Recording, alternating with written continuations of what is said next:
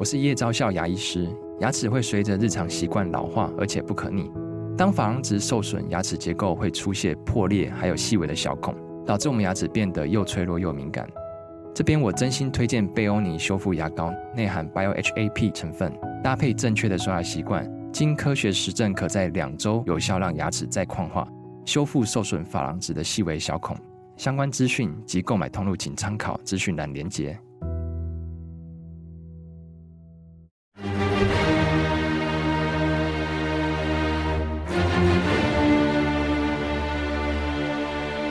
赵少康时间，吃喝玩乐骂，和我一起快意人生。我是赵少康，欢迎来到赵少康时间的现场。今天今天是七月三十一号，七月的最后一天了，水汽稍减少，各地大多是多云的天气，风向偏北风，各地温度大概是三十二到三十四度的高温啊。吴德荣在他的专栏说呢，第六号台风叫做卡努，经过海海上的高温，然后呢，垂直风切弱的海域，昨天下午呢，已经轻易跨过中度的门槛，持续增强当中。海温度高啊，就增给它能量嘛啊。明天会通过柳曲附近转西北西，再朝东海前进，未来有移速减慢再变方向的趋势。北部近海一百公里内的海域呢，受暴风圈侵袭的几率是四十趴，所以呢，发布海上警报的几率并不是很高啊、可是呢，也要注意啊，不能说通通把它排除掉哈。明天晚上，北台湾开始受到卡努台风外围环流影响，转为局部有阵雨。明天晚上，北台湾周三、周四受到卡努台风外围环流影响，迎风面北台湾及中南部有局部阵雨。有较大的雨势啊！礼拜四到下礼拜二，哇，这么长时间，西南季风带来潮湿不稳定的大气，迎风面中南部常常有大雷雨发生，伴随剧烈的天气，有连日多雨的条件要注意啊！天气好像都不是很好的啊，主要因为这个卡努台风在那边肆虐，虽然不登陆台湾啊，可是呢，外围环流还是影响蛮大的哈。就礼拜三、礼拜四，北台湾中南部有局部大雨。礼拜四到下礼拜二，迎风面中南部有大雷雨发生的几率，大概就这个意思啊。美国众院跟进参院提案，对台军售不再限防御性武器。继参院以后，美国跨党派众院最近提出，透过实力促进台湾和平法案，要求优先处理对台湾军售案，并有意修改台湾关系法，停止限制售台武器须为防御性质。民主党籍众议员巴帕斯 （Papas） 跟共和党籍众议员。Banks 提出众院版的“透过实力促进台湾和平法案”，英文叫做“台湾 Peace Through Strength Act”，透过 strength 透过力量达到台湾的和平啊！这法案的名称要这样，希望在中共侵台威胁升高之际，强化美国对台湾的支持。据了解，共和党籍参议员卢比欧已经在六月率先提出了参议人版本。此外，法案要求承包商优先制造售台的军事项目。不论合约签订顺序是怎么样子，在其他方面，法案要求美台进行常态性军演、训练与专业交流，并指示财政部成立台湾重要弹药添购基金，英文叫做台湾 Critical Munitions Acquisition Fund，就台湾的紧急的弹药需要的一个基金啊。获得的基金啊，acquisition 就是得到的基金，每年挹注至多二十亿美元，二十亿美元，确保美国盟友在发动拒止任务、捍卫台湾主权领土前，拥有足够的弹药库存。就是在美国的盟友哦帮助台湾以前，台湾的弹药库存是够的。呃，美国的参众议员的确哈，这个大家这接连提出各种法案，要对台湾好了哈。那当然。嗯，我们驻美代表处没去游说呢，有了，但是重点还是在美老美自己的立场。那老美现在看起来是反中，是反得很厉害哦，那已经变成一个一个显学了。在美国来讲，反中已经变成一个不管哪一党哦，共和党、民主党有很多不同的地方，但是呢，在抗中反中呢，似乎有志一同。那为什么这样子呢？当然，老公自己要检讨了，怎么搞得大家都讨厌你的？之前大家对你都还不错啊，印象啊，怎么搞成这样子哈？那原因当然很多了哈，就是你习近平的这个不按照任期啊，你已经不不是让民主国家选举一人一票选出来了，至少呢，之前邓小平他们定了一个两任嘛，就十年嘛，干十年已经蛮久了，这个川普都很羡慕了，你还继续干，那这点呢，老美再怎么样都不能同意了啊，就觉得说你这个已经不是民主制度，再这样你越来越强，越来越大啊，威胁到他了啊。这这个当然是最主要的原因了啊。那反正这种东西就推波助澜了哈。就是说，当你川普出来带头反中，他必然会带动舆论哦。那议员的那个跟着跟着起哄哈，一定会这样子的哦。就反正所有的事情都推到你身上去了。美国经济不好也是也是因为劳工，美国失业率那个时候高，其实现在失业率并不高，也是因为劳工。哦，工厂关门也是因为劳工，反正什么都是因为中国造成他今天这样。那整个你想那个反中的气氛一定很强烈嘛？哦，然后呢，那怎么表具体表现反中呢？就是支持台湾嘛。我怎么反中？我也不能跟他打仗，对不对？我已经做了很多事情呢，提高他的关税、高科技，不给他都做了。但是呢，看起来最让北京生气就是对台湾好，所以老美议员也知道抓到痛点啊，打到痛点啊，所以就这个。争相对台湾好，再加上乌乌克兰战争，哦，看起来打到一半要增援哦，是很困难的，最好事先就有。所以呢，就是说台湾应该变成一个火药库。他这个目的就是让台湾有很多的军火，甚至呢说你不要管那个订单的优先顺序了，只要台湾要的就优先给台湾，这对台湾很好。这就违反商业的原则，商业原则就是你 first come first serve 嘛，先来先服务嘛，你先订我就先给你，不行。哦，先订也不能先给，要先给台湾啊、哦！像这样的法案对台湾是很友善的，非常好了哈。但是不是对台湾真的好哈，也很难讲啊。有的时候匹夫无罪，怀璧其罪哦。就是说，当你这样一直一直这样搞的时候，北京就更疑虑，你知道？哇，搞半天，那将来还得了吗？要不要先动手啊？哦，他一定会有做各种考虑了啊、哦。好，那么而且说不是只在卖防御性，过去都只卖给我们防御性武器。就是说，你只要防御就好，老公不打你就好。那现在显然呢，不只是防御性的，攻击性武器要卖哦。那攻击性武器让你台湾就可以对大陆发动攻击，发动攻击好还是不好？你自己去想。当然，对大陆会有一定的威胁，就是你打我，也打你，对不对？你打我，你让你让我死十万人，我至少让你死个一万两万人。所以你自己想想看。可是问题是，大陆别的没有，它就是人多啊，哦，它就是地方大，它的飞机飞弹数量也多啊。你跟他拼，你全部完蛋了，他还剩一大堆啊！所以这就是你到底值不值得拼呢、对不对？你全部拼光了，他可能损失两成，他有八成，你什么都没有了。所以这就是为什么你这样跟他硬硬的去干，到底最后得到的是什么了？啊，自己要想清楚。那老美不管你这么多，啊老美他管这么多。第一个，他能够把老公拖下来，在这边狠狠的教训一下，对他也好。第二个呢，他们就是竞相对台湾好，来表示他们的反中反共立场。巴基斯坦有一个自杀炸弹客攻击伊斯兰政治集会，四死了四十四个人，伤了一百多个人。就一个自的自杀炸弹客攻击巴基斯坦西北部一个伊斯兰政党组织的政治会议，至少造成四十四人死亡，真惨。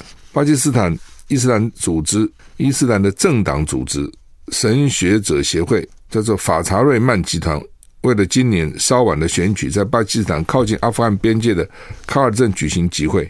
CNN 报道，一名自杀炸弹客攻击这个政党组织的政治会议，造成至少四十四人死亡，一百多人受伤，而且这一百多人里面的十七人伤势严重。当地警方表示，炸弹客在大会舞台附近引爆了炸弹物。事件发生后，还没有人声称对这次攻击负责。巴基斯坦总理夏利夫强烈谴责。说肇事者是恐怖分子，废话当然是，想面临惩罚，你抓都抓不到嘛，并且要求当局提供调查报告。目击者指出，爆炸发生时有五百多人在参加会议。官员说，所有伤的人都被送到医院，死亡人数可能再增加。BBC 说，这次攻击的背后动机还不清楚，安全部队已经封锁相关地区，展开调查。当局宣布，地区医院进入卫生紧急状态。美国空军通讯系统传出重大漏洞，有十七个设施。有可能受到威胁。Forbes 富比士杂志率先披露，据悉事件源于一名工程师私下取走无线电技术跟装备，在搞什么？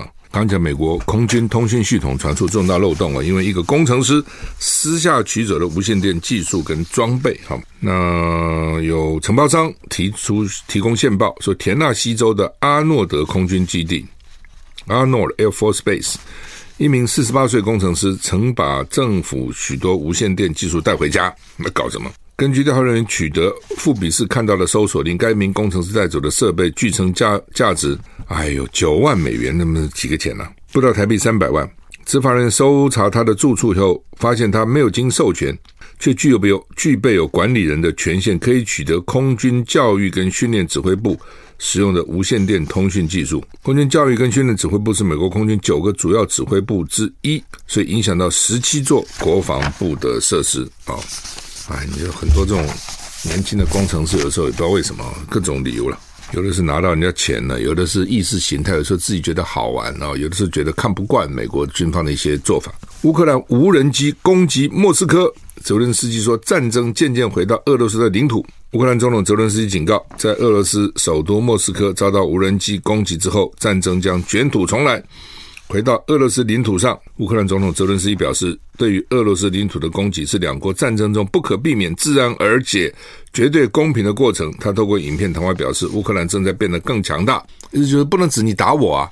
我要打你啊！也是这样。BBC 引述俄罗斯国防部消息，三架乌克兰无人机周日被击落，但首都西部一个商业跟购物区遭到攻击。俄罗斯国家通讯社在塔斯社报道，一栋五十层建筑的五楼跟六楼受损，但没有人员伤亡报告。另外呢，莫斯科市中心西南部的福努科沃机场曾经短暂关闭。俄罗斯。发表声明说，未遂的恐怖攻击已经被挫败。乌克兰空军发言人指出，对最近莫斯科的无人机攻击，目的是在影响俄罗斯人，因为克里姆林宫从去年二月入侵乌克兰以来，俄罗斯人就觉得战争很遥远，现在战争正在影响那些不关心的人，就是因为战争都在乌克兰打，所以俄罗斯人觉得离我还很远呢，所以我现在打你一下，让你知道，啊，当然不会造成什么重大伤亡，那个无人机能够怎样呢？哈。但是呢，至少让你知道说，诶，没事，你要发发空气警报，诶，没事，你要逃逃跑跑跑防空洞、避难所啊，至少呢，或是让让你知道说我也在打你啊。他主要就这样讲讲法，就这个意思。基辅宣布开始跟华府智商加入北约前提供安全担保。乌克兰高级官员说，本周将开始跟美国进行智商讨论，华府与基辅完成加入北大西洋公约组织进程之前提供安全担保。七大集团。这个工业国集团叫 G7，在北大西洋公约组织高峰会承诺给乌克兰提供安全保障。乌克兰的总统的幕僚长宣布，马上进行上次上述的智商，就是说打蛇随棍上，我要加入北约，你们不给我加入，他说那我安全怎么办？你们说我们给你保障，好，立刻来来讨论怎么给我保障，就这个意思。那他的保障是什么？这个乌克兰的这个幕僚长说呢？会是确保乌克兰的防卫能力跟未来阻止俄罗斯侵略的具体而且长期的义务哦，是你们的义务哦，搞清楚哦。而且呢，在乌克兰取得北大西洋公约组织会之前都有效。你不让我加入北大西洋公约的，那好，在这之前，通通要保障我，意思就是这样。几百万年第一次遇到哈，或是才能够遇到南极海冰的面积创新低，减少了多少呢？减少了一个阿根廷的面积的大小。北半球热浪难耐，南半球海冰大减，海上的冰啊史无前例，面积减少相当于一个阿阿根廷阿根廷。CNN CNN 报道，南极海冰数量在每年二月底，就是南极大陆的夏天会降到最少，就他们跟我们刚好倒过来啊。二月是他们的夏天，海冰降到最少，接着重新聚集。不过科学家最近观察到异常情况。今年的南极海冰面积不但没有恢复到预期，比起二零二二年冬季创下的最低纪录还少了大概一百六十万平方公里。台湾多少？台湾面积是三万六千平方公里，它少了一百六十万平方公里，大概四个四十个多台湾吧。南极海冰今年出现破纪录新低，如果比较一九八一到二零一零，平均面积少了两百六十万平方公里。大小相当于一个阿根廷。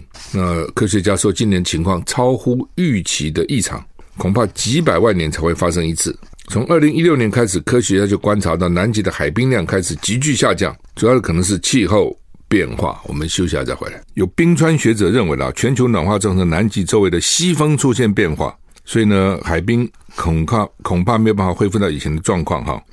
那海冰有什么用？干嘛这些海冰？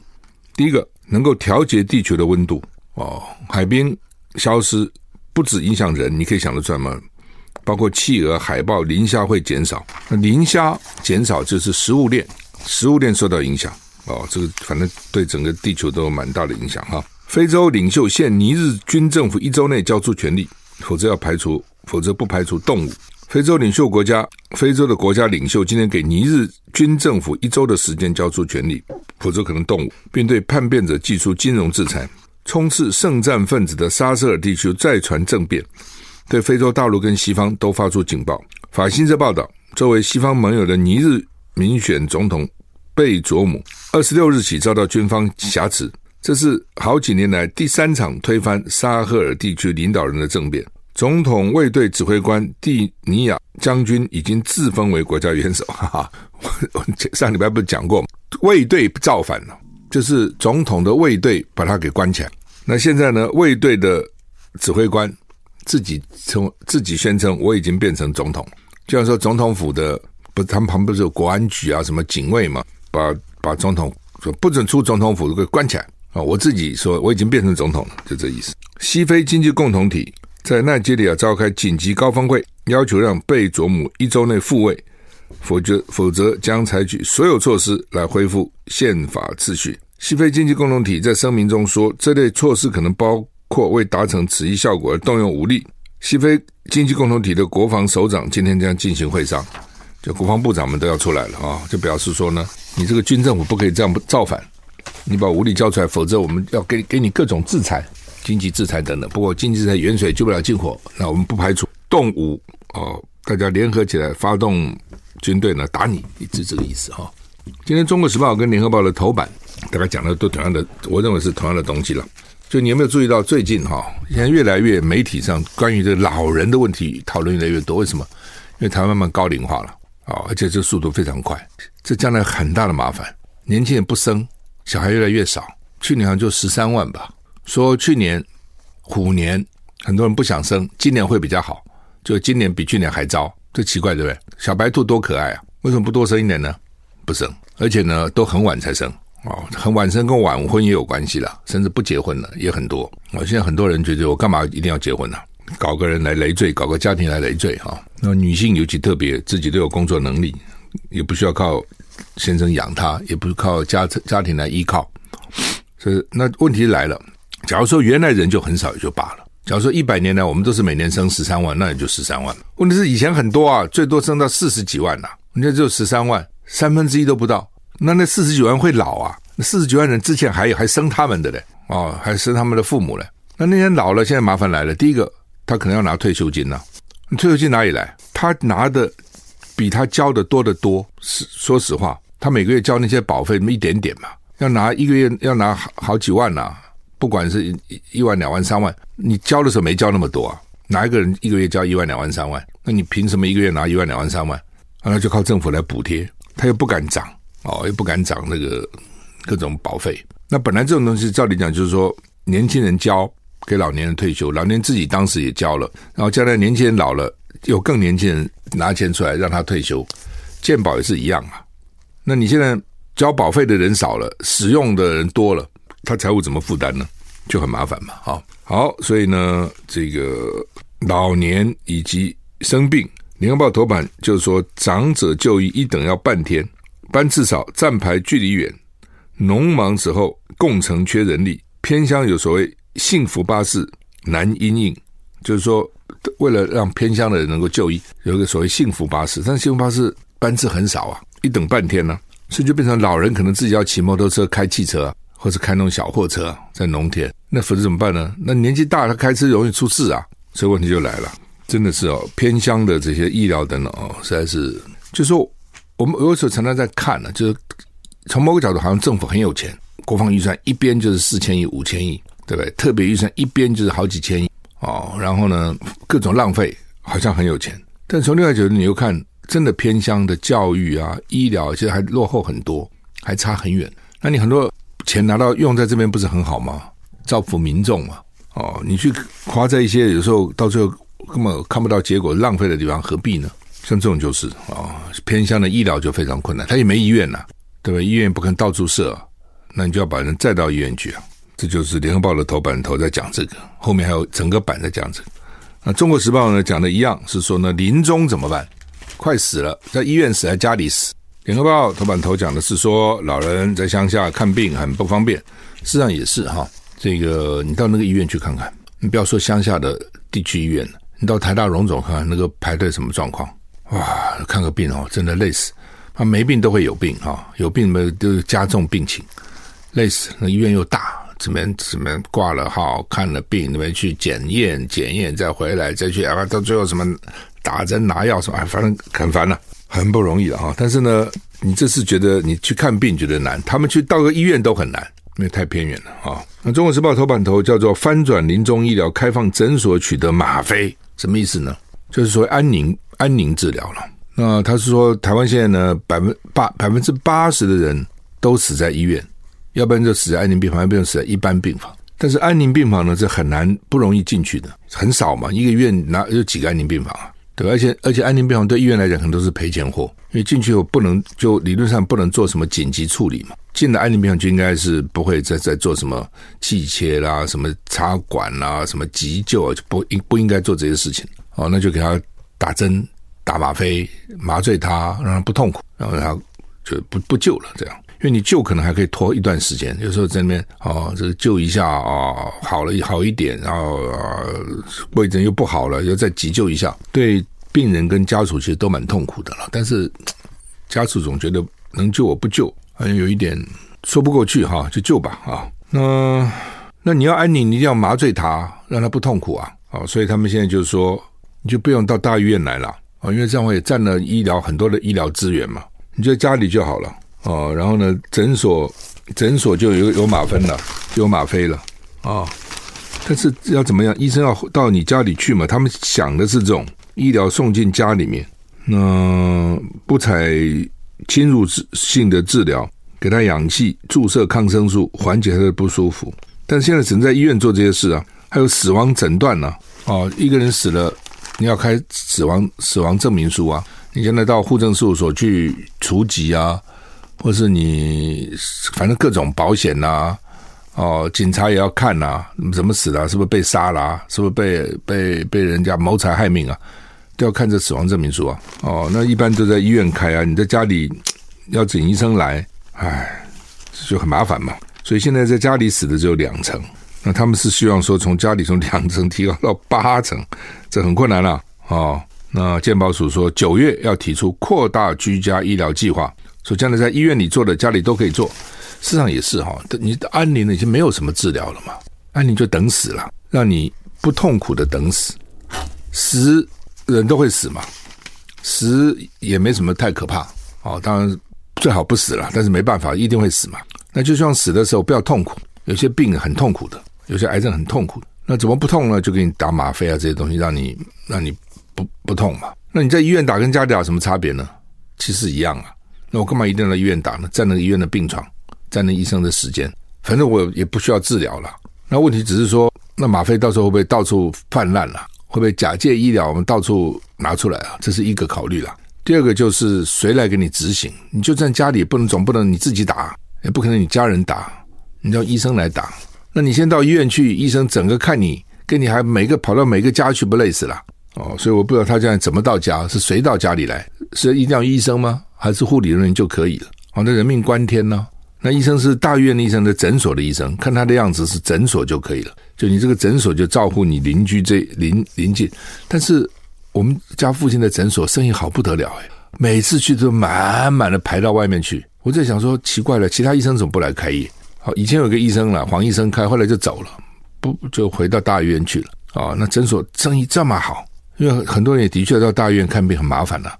如果地区诊所还可以，医生还不错，看那个资历也在大医院做过，就在地方看看算了哦。一一一些病，有些小孩也不需要跑到大医院去哦。所以我就不解，我真的不解释为什么我们附近只有那么一家诊所哦。然后每次大排长龙，一堆人在那边哦。所以呢，那诊所医生有可能就跑到你家里去给你注射吗？哦，这个我不知道将来怎么执行啊，就不是那么容易，那么容易早就做了，你知道哈。好，那么台股现在涨九十点啊。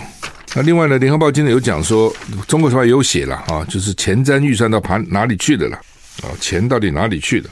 那民进党编那么一大堆钱，然后呢，那个钱都用在哪里？他们讲说，光高雄就拿到差不多一千亿的中央的补助，中央补助的地方五千三百五十八亿，民进党执政五县市就拿了将近四成，高雄一千两百六十五亿，台北市才一百八十四亿。所以高雄补助是台北市的七倍，最好笑是那个前镇渔港改建，他们申请三千万哦，就是大概就环境弄一弄。书记长说这哪够呢？结果给了多少钱，知道吗？给了八十一亿，申请三千万，这真的不是要五毛给一块啊，是要五毛给了五百块，等于这样讲啊、哦，就是说，反正我这么多钱，民进党执政县市就尽量给，不是民进党执政县市呢就尽量不给。这民进党真的是要求，就怎么可以这样？你一个中央政府，你可以这样执政吗？中国时报今天社论呢讲得很清楚哈，蔡政府滥花预算，在野党应该查弊。哎呦，对了，那你要在野党执政才能查弊啊！如果在野党一直是在野党，你查个什么鬼弊啊？人家查你弊了，你查人家的弊。好，那这边讲啊，他说呢，七年多任期，蔡英文提出高达二点九六兆，就将近三兆的特别预算。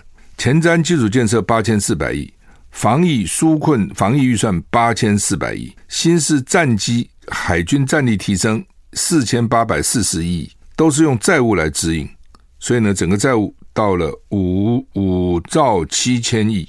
还有除了防疫那个符合条件，其他都没有符合规范，而且呢，就算防疫里面很多名目都很奇怪。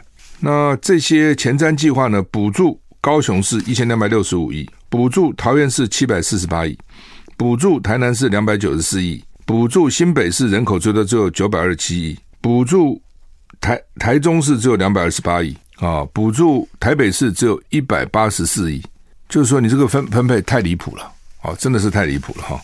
就是说，民进党哦，真的是哦，这个这个党哦，实在是这个要命哈。就是说，你对不是你的党的县市呢，就这样子对。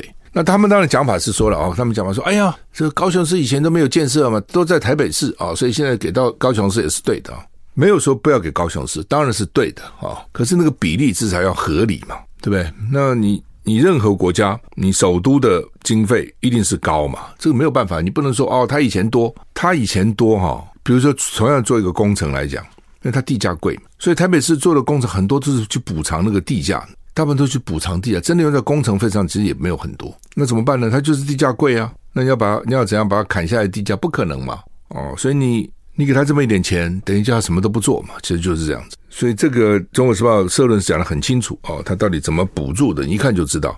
你任何就算没有政治 sense 人，一看也懂说啊，搞半天就是这样哦。哦，这是就是只给自己人嘛，就党同伐异嘛，就这个意思。我跟你同党，那就是就什么好处都有。跟你不同党，那就非我族类啊！就好好的杀，好好的教训，就是这样子啊！所以你当时搞个前瞻，一副好像哇，什么全台湾啊，要怎么这个建设一大一大堆，那那个半天都给自己人，那这中间就很多弊端嘛，你自己想嘛，因为钱多了，那就乱用一通啊！什么台桃园市啊、新竹市啊等等，不是有很多问题出来嘛？就是因为钱太多了嘛，给那么一大堆钱。好，那么侯宇今天就访问日本了。啊、哦，要拜会政要啦、侨界啦，要去看当年孙中山革命的这个聚会的地方，东京叫做松本楼哈。那、郭台铭去美国，侯友谊到日本，嗯、郭台铭是昨天去美国，说要推一个叫做主流民意大联盟啊、哦。郭台铭还是很很有兴趣的，我觉得他就把这个当成好玩嘛，因为他有钱呐、所以他也不是真的花钱，据说他也没花什么钱，各地的就欢迎他嘛，因为各地有期望。比如很多立委候选人期望郭台铭能够到时候给他们一点经费，这也蛮惨的。地方政治人物也期望郭台铭能给他们经费。据说了，我听说到现在为止，他也没给什么钱。所以很多中南部那些办活动，这地方人自己出的钱，这还真奇怪。但是也不知道真的假的。我这样听说，说你不要以为郭台铭给我们钱，没有，都我们自己出钱了。那你们干嘛？哦，那也许是这个放饵钓大鱼，希望以后他多给你钱。我的了解，郭台铭根本就很少给他钱哦，而且答应给的钱呢。据说呢，有时候还没给，我是听说了哦。那这个，所以你不要想他，哎，人家虽然是首富，人家用钱是很很谨慎的，也不能说不好，这好啊，哦。那后一到日本啊，说要拜会政要、拜会侨界了哈，等等。那到底日本会怎么对他？我觉得应该应该也不会。哎，这种东西哈，原来是客哈，从你来哦，我我就反正客客气对你哈，而且而且另外有再怎么样，侯友还是现在新北市长，还是台湾人口最多的直辖市啊。哦，他不是没有现任，不是说什么都没有，他是新北市长啊。呃，另外就是说这个所谓新冠疫情的用药哈，叫做贝拉韦 Paxlovid，说这个很有用，但是呢，给的条用的条件非常严格。